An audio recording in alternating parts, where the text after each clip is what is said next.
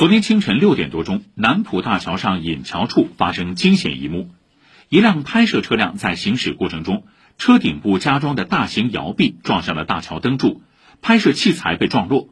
随后车辆开始减速，但摇臂又撞上了第二根灯柱，随即车辆靠边停下。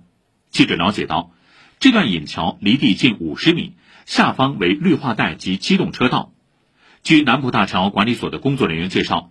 早上七点半巡逻时，发现了砸落在地上的灯柱及摄像机镜头部件等。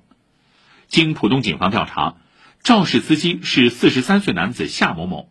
事发后，他没有报警，而是驶离现场，后被公安机关传唤。目前，浦东警方对夏某某发生道路交通事故后逃逸的违法行为，处一千五百元罚款记六分；对其他妨碍驾驶安全的行为，处二百元罚款记三分的处罚。